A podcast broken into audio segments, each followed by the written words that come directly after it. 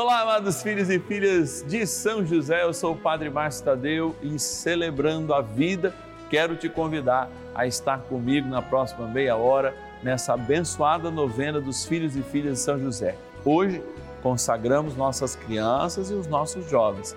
Dia especial. Vamos colocar aqui no colo de São José, junto com Jesus, nossas crianças e os nossos jovens que tanto precisam de oração e especialmente de proteção contra as tentações deste mundo. Eu conto então com a sua oração. Vamos se unir? Vamos estar juntos? Vamos então. Bora rezar. São José, nosso Pai do céu, vinde em nós, ó Senhor, nas dificuldades em que nos achamos. Que ninguém possa jamais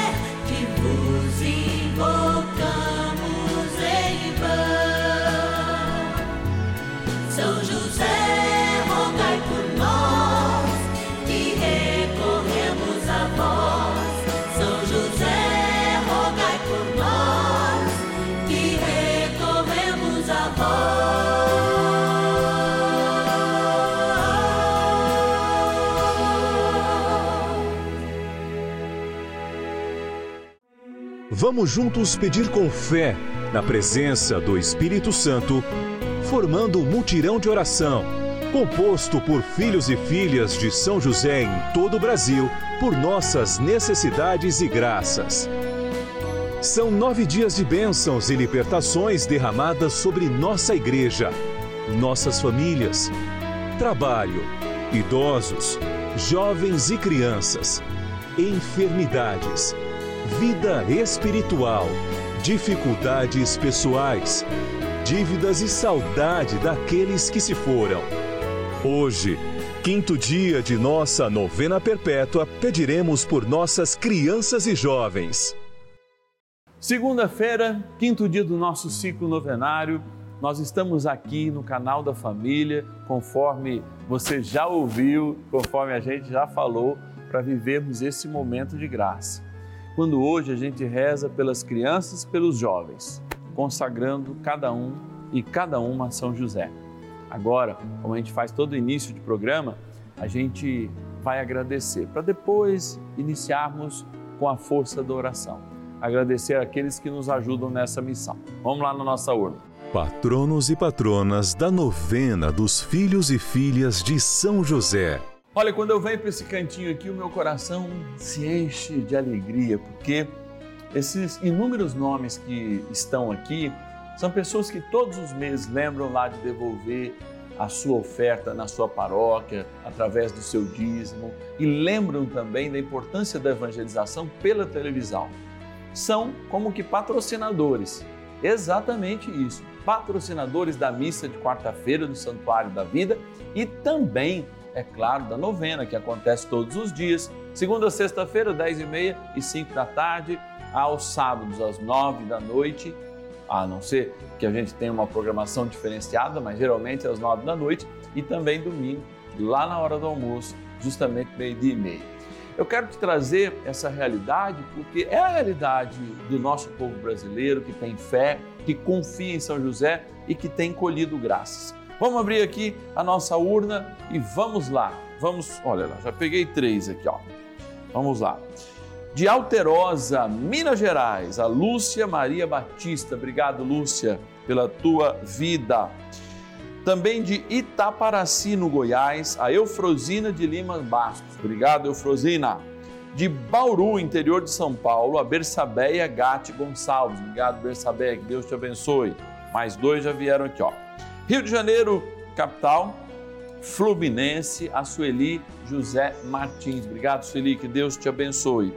E da cidade de Andrelândia, também nas Minas Gerais, a Regina de Fátima Assis de Souza. É só gratidão, vamos estar rezando por vocês de modo especial nesse dia e eu quero lembrar sempre a importância é, de nós rezarmos uns pelos outros. Assim acontece. Se a gente quer ser santo, a gente lembra que os santos não começaram a rezar uns pelos outros só lá no céu. A gente aqui, nesta grande família dos filhos e filhas de São José, forma também um mutirão de oração.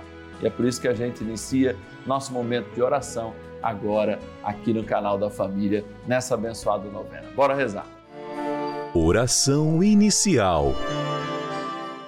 Vamos dar início a esse nosso momento de espiritualidade profunda e oração dessa abençoada novena, momento de graça no canal da família. Em o nome do Pai e do Filho e do Espírito Santo. Amém. Peçamos a graça do Santo Espírito. Vinde, Espírito Santo, enchei os corações dos vossos fiéis e acendei neles o fogo do vosso amor. Enviai o vosso Espírito e tudo será criado e renovareis a face da terra. Oremos. Ó Deus, que instruístes os corações dos vossos fiéis com a luz do Espírito Santo Fazei que apreciemos retamente todas as coisas, segundo o mesmo Espírito, e gozemos sempre da Sua consolação. Por Cristo, Senhor nosso. Amém. Ó glorioso São José, a quem foi dado o poder de tornar possível as coisas humanamente impossíveis. Vinde em nosso auxílio nas dificuldades em que nos achamos tomai sob vossa proteção a causa importante que vos confiamos.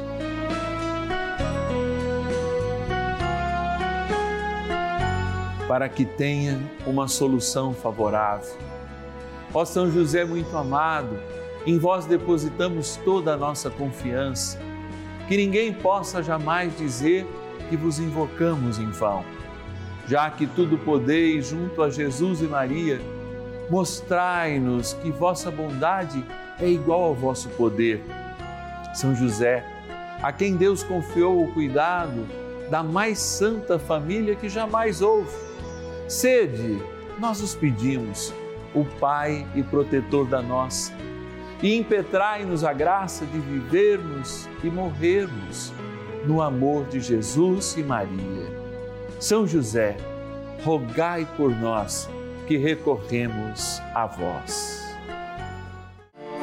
A Palavra de Deus.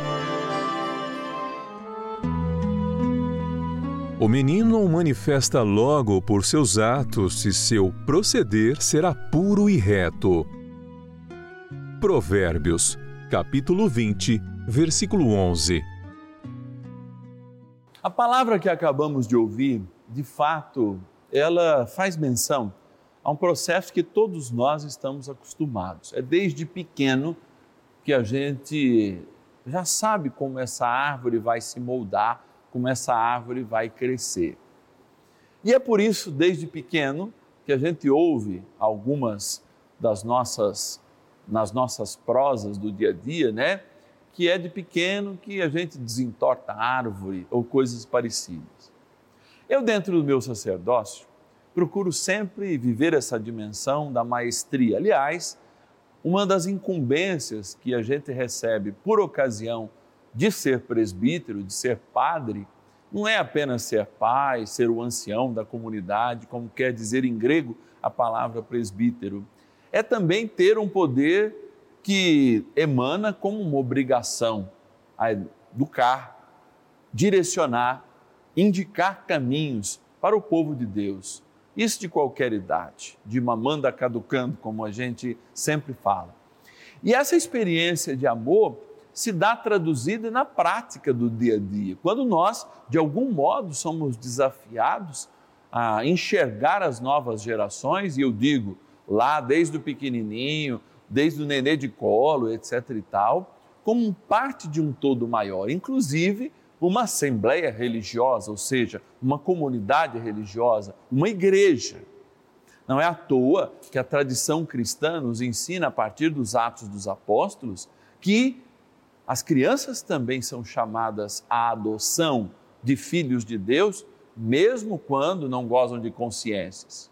Pais as apresentam, padrinhos ajudam nessa missão e as crianças são batizadas e fazem parte desta grande missão de nos iniciarmos na vida cristã.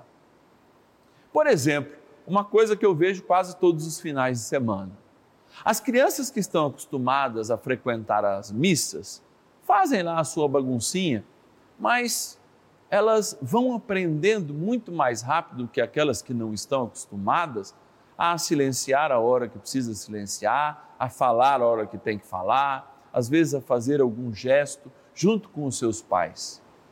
Os seus pais, e aí eu digo isso também na função de educador, os seus avós, quanto mais mostrarem a centralidade do Cristo e não a centralidade dos atos delas, mais elas também se voltarão para o Cristo.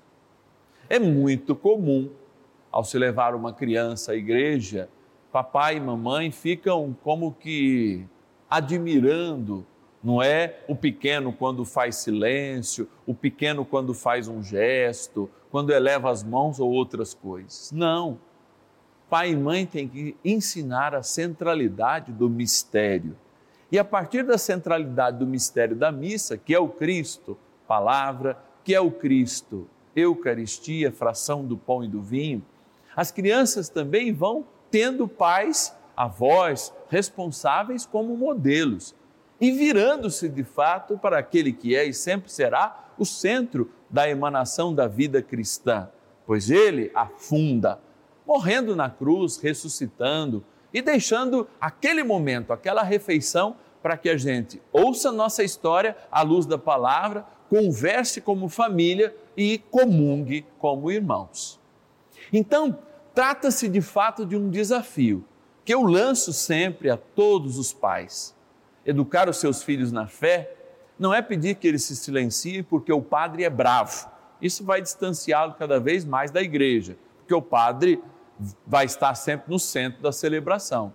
Mas é dizer que justamente a sua atitude orante, a sua atitude que pode corrigir, que pode tirar quando esse excesso de bagunça acontecer do meio para não atrapalhar também as outras pessoas, vão educando quem é importante naquele momento. Eu sei que a ausência dos pais e essa culpa ou a espera de uma idade que eles possam entender são as desculpas de muitos pais que de fato, eu diria até uma palavra, mas que murcham diante do processo educacional que deveriam ter força, né? São estão tão murchos nesse processo enquanto deveriam ter a força da vida. Diante de nós então está o desafio